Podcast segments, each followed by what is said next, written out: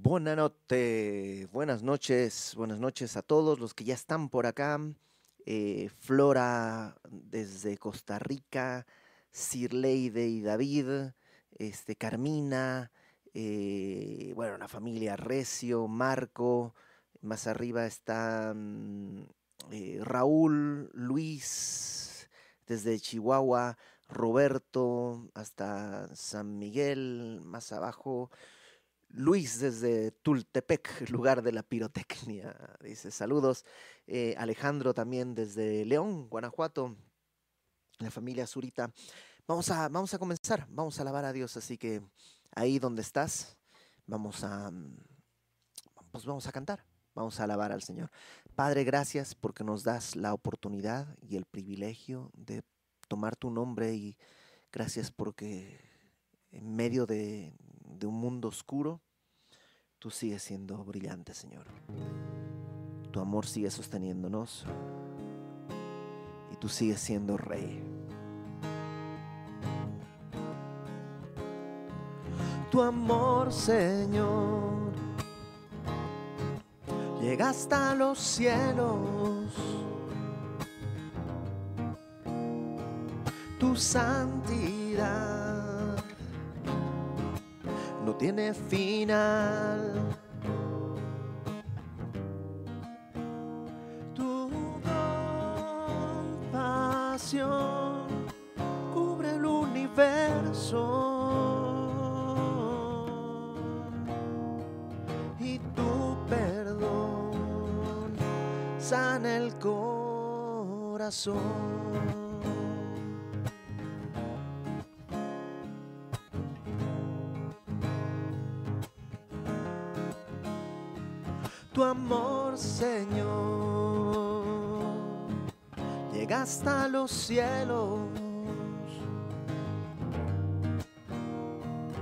Santidad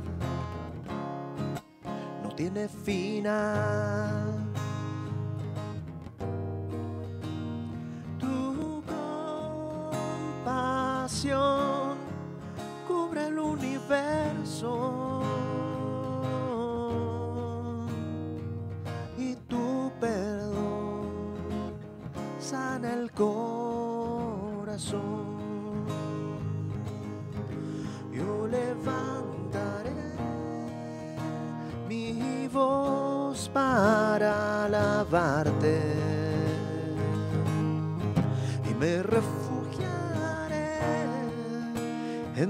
Brazos, oh Señor. tu amor, Señor, llega hasta los cielos. Tu santidad no tiene final.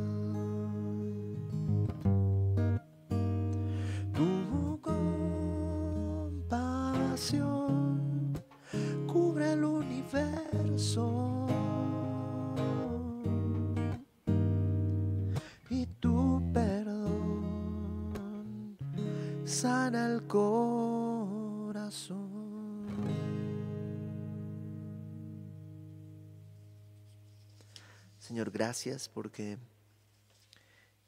en verdad tu amor nos sana.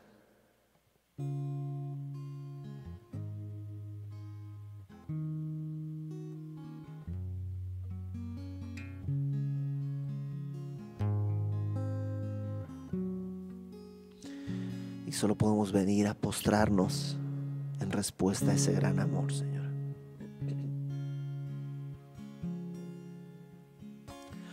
Eres la luz que brilló en las tinieblas. Abrió mis ojos, pude ver. Mi corazón adora tu hermosura, esperanza de vida eres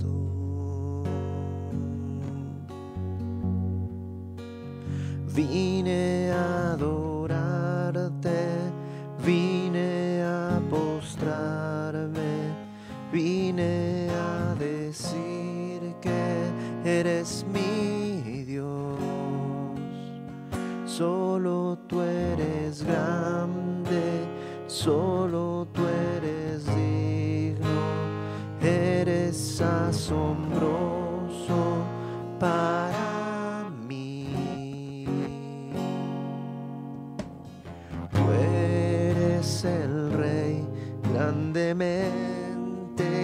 exaltado, glorioso por siempre ser.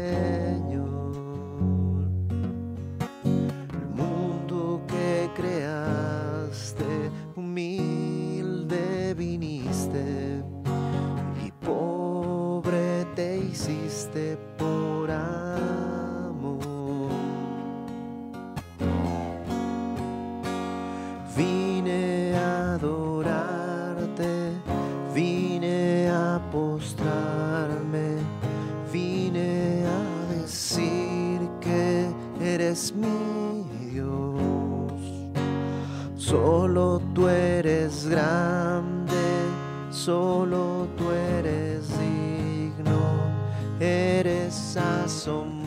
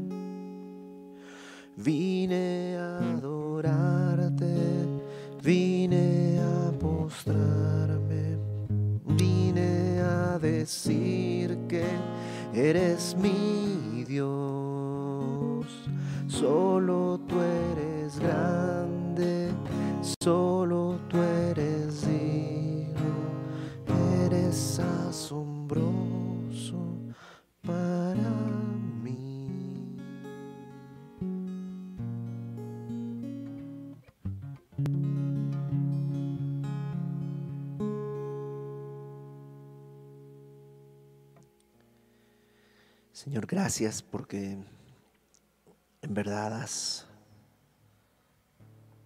tomado de lo vil y lo menospreciado y nos has hecho tus hijos.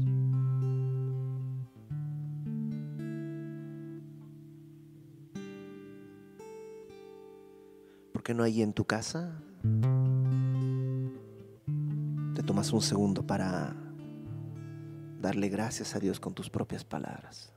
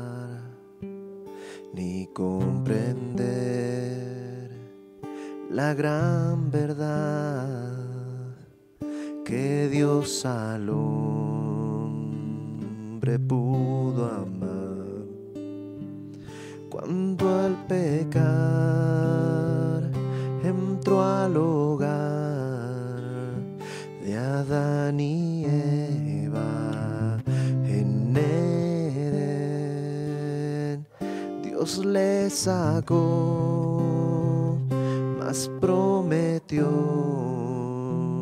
un Salvador.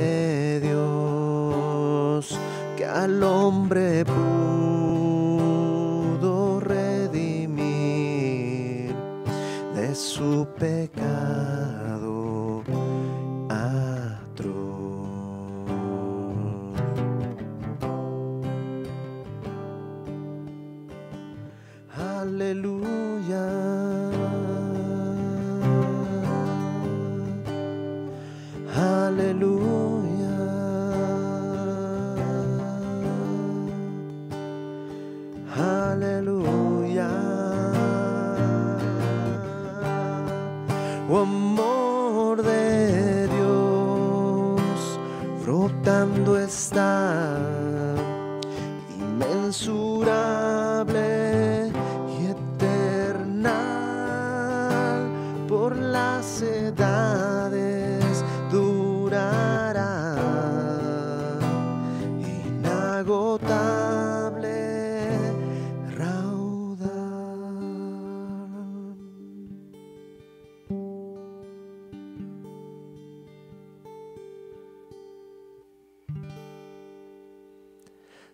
gracias por ese amor inagotable, por ese don inefable. Gracias por rescatarnos, Señor. En el nombre de Jesús. Amén.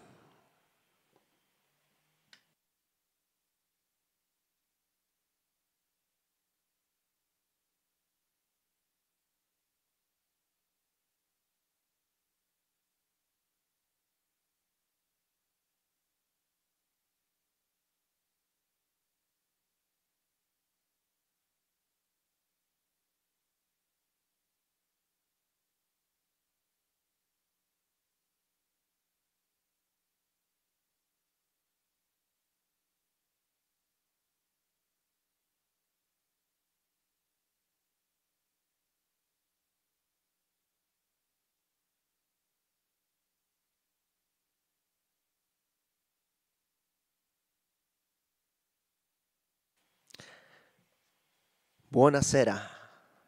Buenas noches.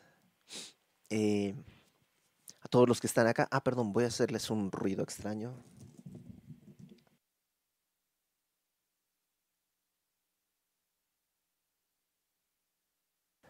Ahora sí. Ah, mira, si me hago un poquito más adelante desaparece la sombra misteriosa. Buenas noches a todos. Gracias por conectarse y por estar aquí. Eh, saludos Héctor, eh, Kerming, eh, Denise, Suri, eh, Lilia, Enrique, Ricardo y creo que Rafa. ¿Qué onda Rafa? Saludos. Y para abajo ya no hay nadie más. Patricia también, saludos. Muchas bendiciones. Abre tu Biblia en Zacarías capítulo 6, por favor. Vamos a terminar hoy estas visiones, no el libro, pero sí estas visiones. Hemos estado eh, en esta parte de las ocho visiones que están entre los capítulos 1 y 6. Y hoy vamos a terminar esa sección. Así que, em, pues vamos a orar y comenzamos. Oramos y comenzamos. Señor, gracias por tu palabra. Gracias por dejarla eh, al alcance de, de nosotros, Señor, porque podemos acudir a tu palabra, escuchar tu voz y podemos entender tu voluntad. Y además, a través de tu palabra, con tu espíritu, tú nos renuevas, renuevas nuestro entendimiento y nos transformas de gloria en gloria, Señor. Anhelamos eso y para eso venimos el día de hoy. En el nombre de Jesús. Amén. Capítulo 6. Em, en el libro de Zacarías hay, según, depende cómo cuentes, algunos cuentan 10 visiones, nosotros hemos contado 8 porque creo que es una manera em, muy sencilla de verlo eh, y además vamos a ver en un ratito, estas ocho visiones nos forman un cuadro bastante interesante. Déjame recordar simplemente cuáles son las visiones. En el capítulo 1 eh, vimos a un, un hombre y unos caballos que van por toda la tierra y Dios les está diciendo, yo sé lo que está pasando. Sé lo que está sucediendo. Luego la segunda visión son unos cuernos que representan cuatro reinos que han oprimido al pueblo, pero también hay cuatro carpinteros que están... Eh, que, que, van a destruir estos reinos como una forma de decir, yo sé lo que están haciendo y voy a traer justicia. La tercera visión, vemos a un hombre con una con, una, con, una, vara de medir, ¿no? O está midiendo Jerusalén como diciendo, aquí voy a restaurar el pueblo. Y te acuerdas que dice, va a quedar, la ciudad va a quedar chica. En este momento Jerusalén no tiene ni muros, Jerusalén está prácticamente deshabitada, está en ruinas, pero va a quedar tan habitada y tan grande que no van a caber. Y ahí es donde eh, recordamos siempre esta escena que Dios dice de su pueblo, el que toca a mi pueblo toca a la niña, ¿no? del ojo, la pupila. Eh, la... Mm, dos, tres. La cuarta visión vemos a Josué. Josué como el sumo sacerdote pero que está vestido de vestiduras viles y que pero que es limpiado y es libre de su pecado y entonces ahora se le encomienda nuevamente la tarea. La quinta visión en el capítulo 4 vemos este candelabro eh, de oro que tiene un, como un recipiente arriba donde se acumula aceite que directamente de un olivo va cayendo y alimenta las velas, como un símbolo de la provisión del Espíritu Santo constante y habla de Zorobabel. Zorobabel va a él, puso la primera piedra, pero él va a terminar. Zorobabel es el líder político, Josué es el líder religioso y Dios va a usarlos a los dos para mm, llevar a cabo su propósito. Y luego vimos en el capítulo 5 un rollo, ¿no? la sexta visión es un rollo que está volando, que tiene las maldiciones a un lado y al otro. Y, y, además en ese mismo capítulo vimos una mujer con un, que, representa la maldad, que está en un, en un efa, en una canasta, que es llevada por otras mujeres con alas de cigüeña, que la cargan y la llevan hasta Babilonia. Y ahí estamos. Ahora sí, capítulo 6. La última visión dice, versículo 1. De nuevo alcé mis ojos y miré, y aquí cuatro carros que salían entre dos montes, y aquellos montes eran de bronce. Entonces ve cuatro carros, la idea son como estas carrozas de batalla tiradas por caballos, y salen de entre dos montes de bronce digamos que es un monte de un lado, otro monte del otro y ahí en medio. Estos dos montes de bronce, algunos dicen, seguramente son Jerusalén y el monte de los olivos. Y ahí como que de Jerusalén está saliendo este, este juicio, estos carros que van a representar el juicio. Otros dicen, no, estos dos montes representan, em, por un lado, eh, Asiria o Babilonia en el norte y eh, representan a Egipto en el sur, que son dos reinos que más adelante van a, em, van, a traer pues, muchas crisis. Eh, Jerusalén todo el reino del norte, Daniel, en Daniel eh, vemos todo esto en el capítulo 11, vemos el reino del norte, el reino del sur, Egipto, y entre los dos hay conflictos y en medio está Jerusalén, que es arrasada por un lado y por el otro. De uno de estos, eh, del reino del norte, eh, que son los Seleucos o el imperio Seleucida, va a descender uno que seguramente has oído hablar, es Antíoco Epífanes, que va a entrar a Jerusalén no solo va a entrar, sino va a entrar en complicidad con muchos sacerdotes de Jerusalén, van a eh, vulgarizar la sociedad, incluso va a sacrificar un cerdo en el altar de Dios y va a poner una imagen de Zeus en el templo. Y entonces va a haber un grupo de, de, sacerdotes, una familia, Matatías, con sus hijos que van a iniciar una revuelta para quitar al imperio Seleucida, para, para quitar a Antíoco Epífanes de Jerusalén.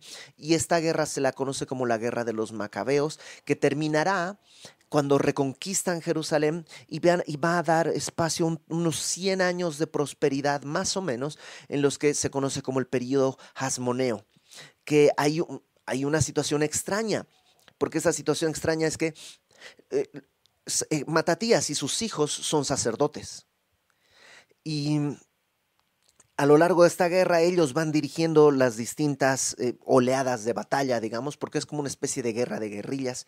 Reconquistan Jerusalén y ahora lo que pasa es que ellos se proclaman los líderes. Y ellos son sacerdotes. Y los sacerdotes no pueden ser reyes, pero entonces se empiezan a poner reyes y hay conflictos de un hijo con otro hijo. Y en el periodo jasmoneo entonces hay un conflicto porque estás, un sacerdote está funcionando como rey. Y esto no es lo normal, no es lo que la Biblia establece. El rey pues tiene que descender de David, de la tribu de Judá. Y entonces, bueno, para la historia de la iglesia, o más que historia de la iglesia, historia del, de, la, de, la, de, la, mm, nación judía, puedes buscar este, el periodo jasmoneo y ver cómo funciona. Y todo esto lo vamos a retomar al final un poquitito. Entonces dicen, seguramente no son Jerusalén y Babilonia, no, Jerusalén, el monte de Sión, que es donde está Jerusalén, y el monte de los olivos, sino son el reino del norte y el reino del sur, como así los llama Daniel. El reino del norte, el, imperio Seleucida, porque se llaman todos Seleucos, y el reino del sur o el reino Ptolemaico, con P, Ptolemaico, porque Ptolomeo es el primer rey. Em, bueno, em, otros dicen no. Estos dos montes representan porque son de bronce, representan la entrada al reino de Dios. Es decir, eh, es como el, trono de Dios. El, reino de el, el, templo de Jerusalén tenía a la entrada dos columnas de bronce. Entonces dicen, es eso, las columnas representan dos templos y algunos incluso, no sé si viste mm, a ver, el, Señor de los Anillos, cuando están entrando a Mordor y hay dos columnas, dos cosas así, las que tienen que entrar, eh, eh, Sam Sagas, Gaimi con Frodo, o si eres más viejito, a lo mejor viste la historia sin fin, cuando tiene que entrar y hay al reino de no me acuerdo qué, pero hay dos esfinges, son como esfinges que tienen ojos que lanzan rayos. Una cosa así, solo que el reino de Dios tiene dos montes de bronce. ¿Cuál será? La verdad, no lo sé. Cualquiera de esas podría ser. Eh, lo importante es que de ahí salen estos cuatro, estas cuatro carros, estas cuatro carrozas. Verso 2. En el primer carro había caballos alazanes. Alazanes son como rojizos.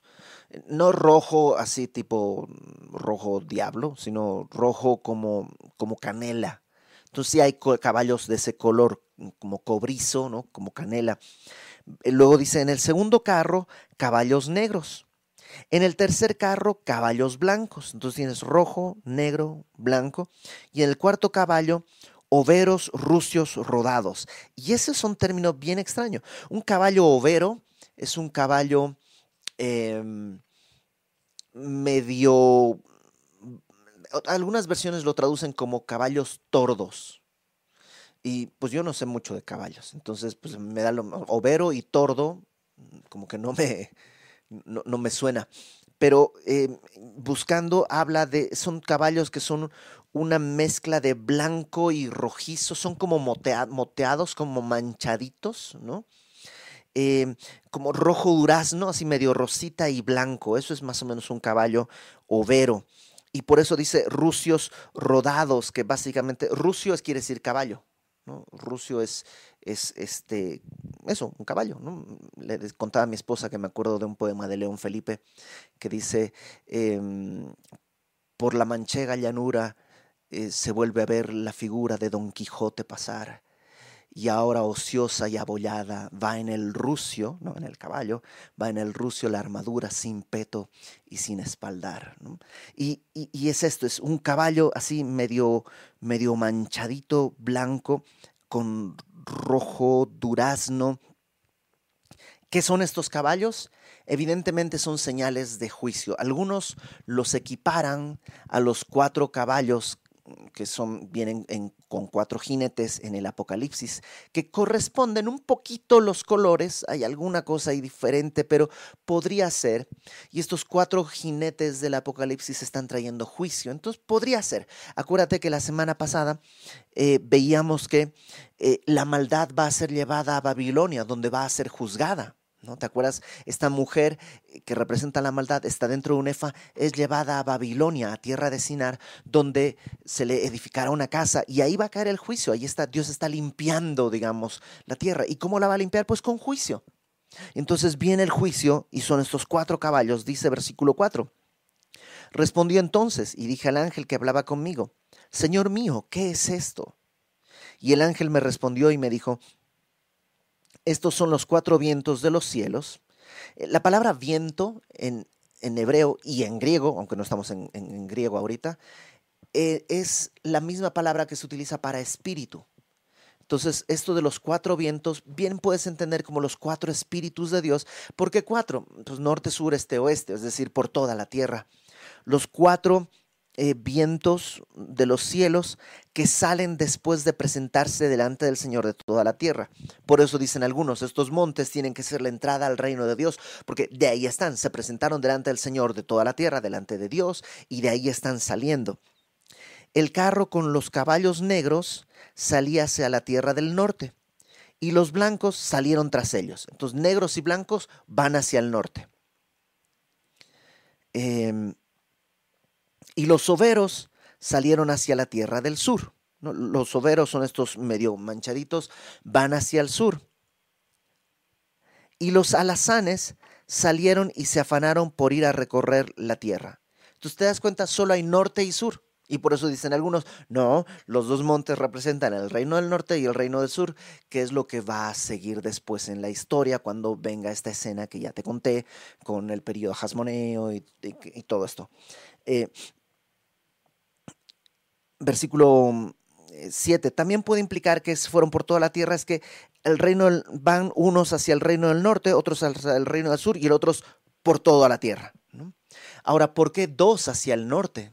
Te das cuenta, blancos y negros van al norte y los otros hacia el sur. ¿Por qué? Algunos piensan porque en varias profecías dice Dios que a Babilonia va a pagar el doble. Entonces por eso va el doble de juicio hacia Babilonia, va una oleada de juicio hacia Egipto, hacia el sur, y una oleada, los rojos, por todo el mundo. Podría ser. Otros eruditos dicen, no hay que prestarle atención a los colores, ni, tienen ningún significado, simplemente es para que, eh, para que Zacarías vea que son distintos grupos, que no se confunda y digan quiénes fueron para allá, sino una cosa así. Verso eh, ahí 7 dice, y los alazanes salieron y se afanaron por ir a recorrer la tierra. Y dijo, ¿no? este, este que está hablando con Zacarías, le dice, id, recorred la tierra. Y recorrieron la tierra. Luego me llamó y me habló diciendo, mira, los que salieron hacia la tierra del norte hicieron reposar mi espíritu en la tierra del norte. Y algunos interpretan esto como el espíritu equivalente a como mi ira, entonces la ira vino sobre la tierra del norte. Otros dicen más bien que lo que Dios está diciendo es que voy a reposar cuando haya traído el juicio final hacia toda la tierra. Al final de cuentas, Dios sufre con el pecado. Cuando lo haya juzgado, entonces su espíritu podrá reposar. Ok, y ahí terminan las visiones. Y estas visiones terminan en, este, en esta promesa de juicio por toda la tierra. Dios y tiene que juzgar. ¿No es eso lo que clamamos cuando decimos, Señor, porque hay injusticia? porque hay tanto dolor? porque hay tanta, tanta, tanta, tanta maldad? ¿Cuándo vas a hacer algo? Y Dios dice, voy a hacerlo. Ahora, te voy a poner un cuadrito eh, donde están los ocho juicios que acabamos de ver, las ocho visiones, perdón. Y eh, si te fijas del lado, de un lado no, para mí están a la izquierda, no sé si para ti quedarán a la izquierda, el monitor todavía no ha llegado a esa escena, pero de un lado están cuatro juicios y del otro están cuatro juicios, pero al revés. O sea, está 1, 2, 3, 4 y en el otro están 8, 7, 6, 5. ¿Por qué? Porque corresponden horizontalmente. No sé si puedo aparecer ahí en la pantalla para... No, no, no. Eh, tienes que abrirme la... Ah, es que quedó arriba. Mira, agarra la pestañita, la, la de arriba, la de arriba. Ese, hasta la izquierda, izquierda, izquierda, izquierda, ahí, no tanto, ahí. Y bájala una línea, digamos. Ahí. Ahí estoy. Ahora, ¿me puedes mover para no tapar eso? ¿Me agarras de ahí? Dale un clic para agarrarme. Un clic, no, no, no, dale un clic para agarrarme. Clic. Y entonces me jalas. Ahí estás. Ahí estoy. Ya. Entonces, ah, de este lado es mis... Ok. Así, ¿no? bueno, si te fijas, los jinetes patrullando, que es la primera visión, corresponden con los carros patrullando de la última visión. En la primera visión, Dios dice, yo sé lo que está pasando. Y en la última visión, Dios envía el juicio por toda la tierra. La segunda visión, estoy en espejo, la segunda visión son los cuatro cuernos, que son los cuatro reinos que son juzgados porque hay cuatro carpinteros que destruyen esos cuatro reinos. Entonces hay un juicio sobre la maldad, sobre esos cuatro reinos impíos. Y en la séptima visión corresponde a la maldad siendo encerrada en esta canasta y siendo quitada de la tierra de Dios, siendo llevada a Jerusalén. La tercera visión es este varón con una, una plomada de medir, ¿no? Está midiendo Jerusalén, porque dice, Jerusalén va a ser bendecida, Jerusalén va a ser limpiada y va, va a florecer. Y de la, en la sexta visión tenemos el rollo que es la palabra de Dios que, que, Dios va a usar para traer juicio, ¿no? Para el que jura falsamente, para el que miente, está como, como limpiando y quitando. Y por último, la cuarta visión, que es la de Josué siendo limpiado, ¿no? el sacerdocio restaurado, corresponde con la quinta visión, que es Zorobabel como el líder eh, civil, digamos, eh, guiado por el Espíritu de Dios. Entonces, si te das cuenta, corresponde la 1, la 1 y la 8, la 2 y la 7, la 3 y la 6, y en medio están justamente estas, estos dos, dos personajes, el sacerdote y el rey. Y de eso va a hablar justamente en la parte final del capítulo, del sacerdote y del rey, justo aquí en el versículo 9. Eh, espero que se haya comprendido un poco. Verso 9. Terminaron las visiones, ahora viene como una especie de epílogo a esta sección, porque en el capítulo 7 va a empezar otra sección. Verso 9 dice, vino a mí palabra de Jehová diciendo, entonces, ahora ya no tiene una visión, ya tiene una revelación. Dios le habla y le dice, toma de los del cautiverio, o sea, de la gente que, que, que, está ahí, que ha llegado de Babilonia y que está, porque los de Babilonia son los que estaban cautivos en Babilonia, fueron llevados, deportados a Babilonia, pero ahora han regresado a Jerusalén. Bueno, de esos que regresaron, toma a Heldai.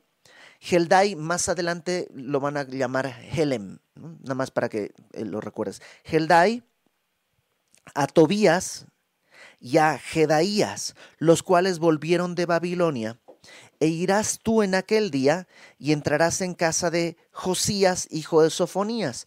Parece que Heldai, Tobías y Jedaías, que vienen de Babilonia, se están quedando en casa de Josías, hijo de Sofonías. No es el profeta, es, es otro Sofonías. No se sabe nada de estos hombres. No tenemos ni idea de quiénes son.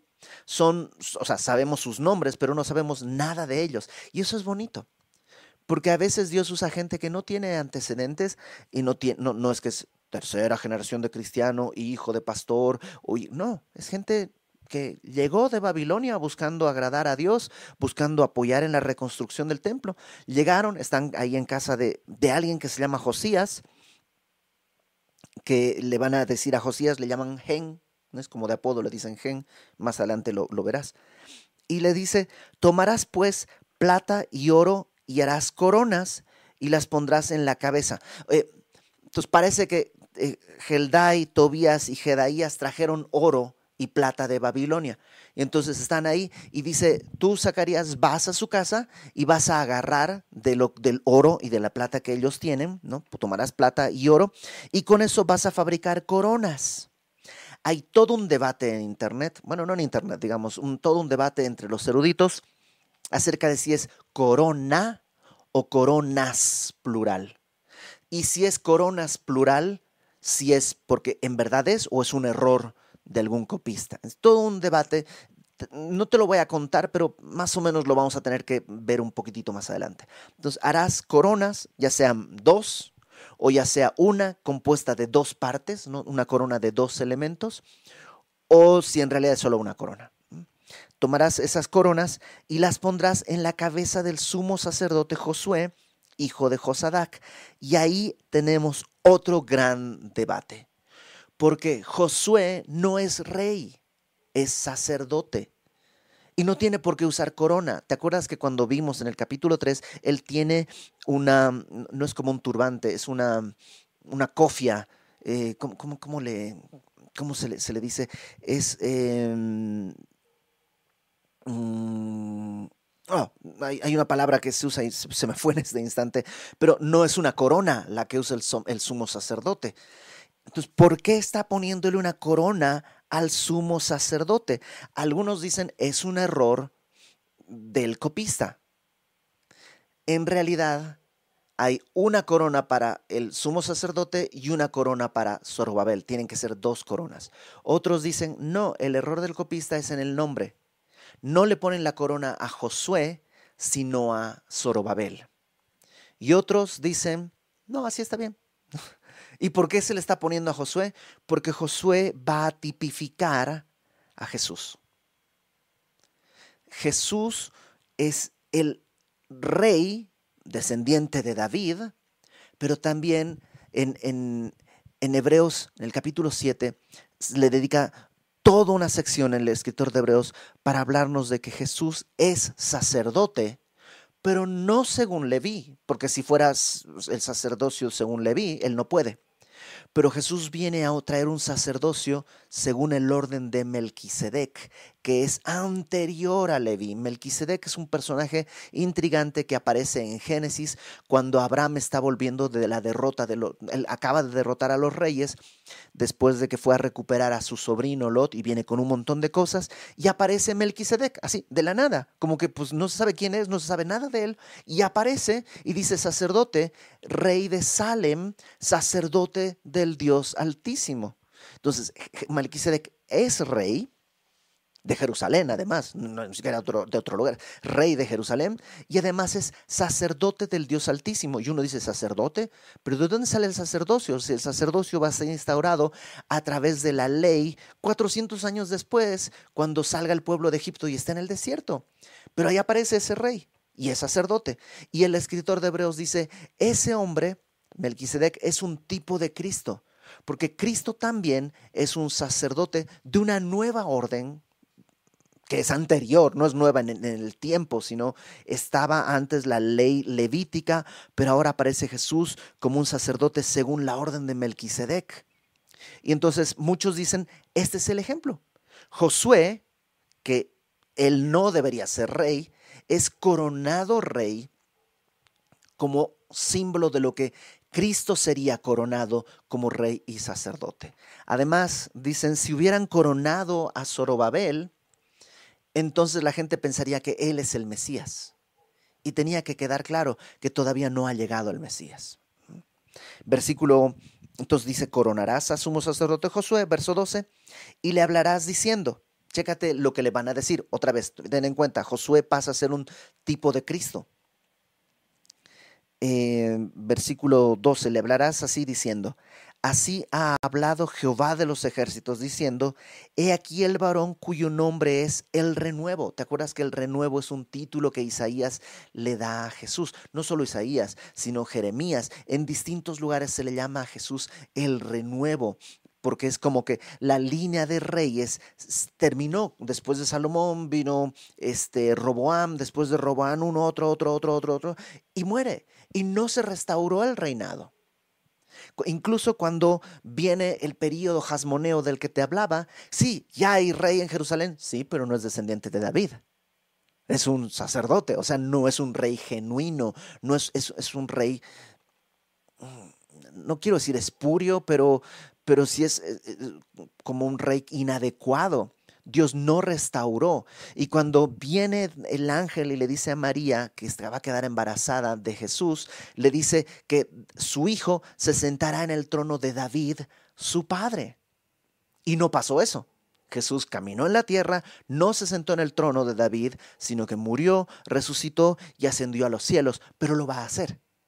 En algún momento Jesús, que es nuestro sumo sacerdote, porque Él presentó la ofrenda, es nuestro sumo sacerdote y es el sacrificio. Él entró con su sangre, dice Hebreos, en el templo, no el de la tierra, porque él no es levita, él no, no, pertenece a la tribu de Leví, no puede entrar al templo de la tierra, pero entró al templo del cielo presentando su propia sangre para hacer perfectos una vez y para siempre a todos los santificados. Entonces, él ya es nuestro sumo sacerdote, pero él vendrá durante el milenio a ejercer ahora sí su rol de rey sobre la tierra, siendo rey y sacerdote. Entonces, Josué pasa a ser ese tipo, el sacerdote, pero rey, le dice, he aquí el varón cuyo nombre es el renuevo. Y Josué a lo mejor diría, no, pues no me llamo renuevo, pero es que no están hablando de ti, están hablando de Cristo. Él es el renuevo, el cual brotará de sus raíces y edificará templo a Jehová y una vez más, Sorbabel diría, ¿cómo? Josué no está haciendo el templo, yo estoy haciendo el templo. O sea, si te fijas en tu Biblia, en el capítulo 4, em, versículo 7, 4, 7, aquí en Zacarías 4, 7, dice, ¿quién eres tú, oh gran monte? Delante de Jerusalén serás reducido a la llanura. Él sacará la primera piedra eh, pondrá la última piedra, ¿te acuerdas que decías? Con aclamaciones de gracia, gracia a ella. Las manos, verso 9, las manos de Zorobabel echarán el cimiento de esta casa, sus manos la acabarán. O sea, Zorobabel va a acabar.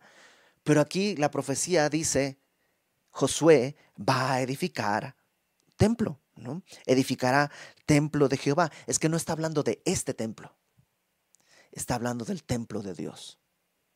Y Cristo es el que va a edificar su iglesia, que es templo del Espíritu Santo. Versículo 13. Él edificará el templo de Jehová y él llevará gloria y se sentará y dominará en su trono y habrá sacerdote a su lado y consejo de paz habrá entre ambos, entre el sacerdote y el rey, que será el mismo. Como te digo, esta, esta porción es muy polémica, puedes leer en internet muchísimas nuevas interpretaciones. Yo creo que esta es la que armoniza con el texto, armoniza con la revelación general y creo que es una buena explicación. Verso 14. Las coronas, ¿te acuerdas? Estas coronas que coronaron a Josué. Josué no es rey para siempre, no más las, después de coronarlo de alguna manera en este, simbólicamente, las, se las van a quitar y las van a poner en el templo. Dice, las coronas servirán a Helem, ¿te acuerdas? Heldai, que le llaman Helem, a Tobías, a Jedaías y a Gen, hijo de Sofonías. Gen es Josías, el hijo de Sofonías. Entonces, estos cuatro, tres trajeron algo de Babilonia, oro y plata. El cuarto los hospedó.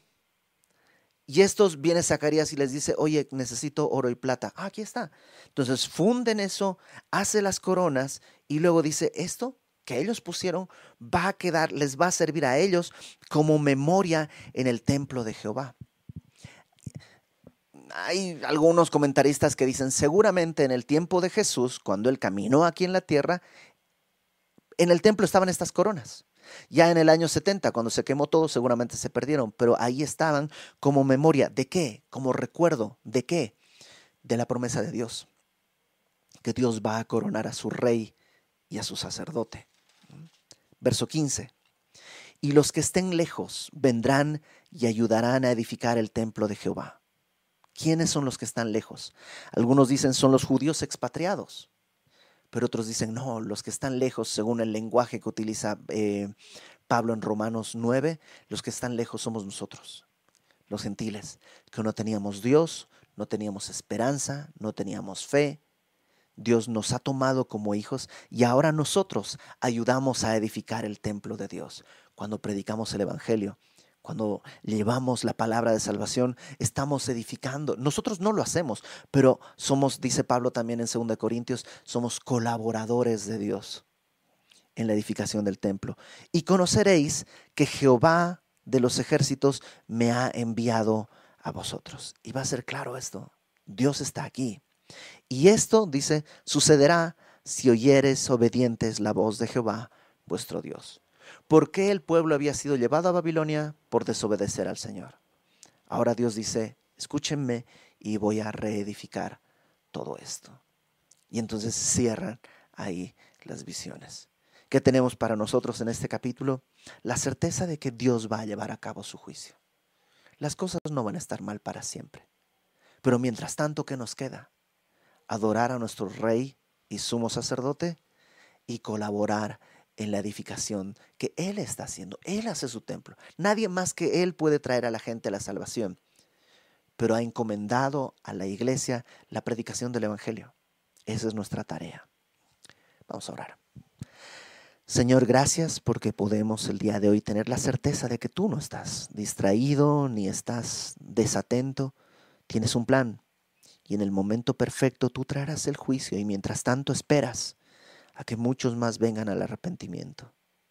Y nos encomiendas la palabra de la reconciliación, el llamar a otros a que vengan a escuchar tu evangelio, a que vengan a postrarse delante del Rey, que también ha sido nuestro sacerdote, que ha presentado su sangre para que nosotros podamos ser salvos el día de hoy. Danos esta eh, diligencia para cumplir nuestro llamado y que así podamos exaltarte. En el nombre de Jesús. Amén. Ok. Espero, pues repasa todo esto de las, las visiones y espero que te haya quedado claro. Nos vemos la próxima semana. Estaremos viendo eh, ahora una nueva sección, en el capítulo 7 en adelante, una nueva sección en la que hay unas preguntas que le hacen a Zacarías y pues bueno, lo veremos eso la próxima semana. Muchas gracias a todos por, eh, por conectarse y gracias también a quienes estuvieron aquí eh, comentando y mandando saludos. Dice Raúl, saludos. Erika, e-, Erika Ramírez. Erika Ramírez es Erika Recio. Sí, ¿no? Saludos, Erika. Eh, saludos a, a, Lalo, también a BR Producciones. Jorge Saludos también desde Costa Rica, Lilian, Héctor, Claudia, eh, Nayeli, Patricia. Eh, ¿Quién más? ¿Abajo? ¿Abajo no hay nadie más? Ah, sí, sí, es Erika. Eh, dice ahí, BR Producciones es el canal de Viento Recio Producciones y búscalos en YouTube, síguelos, tienen unas cosas en su canal bien bonitas. Hay, hay, hay un, hay un video donde está un amigo mío que se llama Marxo tocando la guitarra, espectacular, es una locura. Entonces, este, ahí, síganlos, dale em, clic a BR Producciones, suscríbete, dale like y activa la campanita, no te vas a eh, arrepentir, la verdad está muy padre. Muchas bendiciones, saludos a Raúl, nos vemos el domingo. Eh, bye, adiós, chau, chau, bye, bye.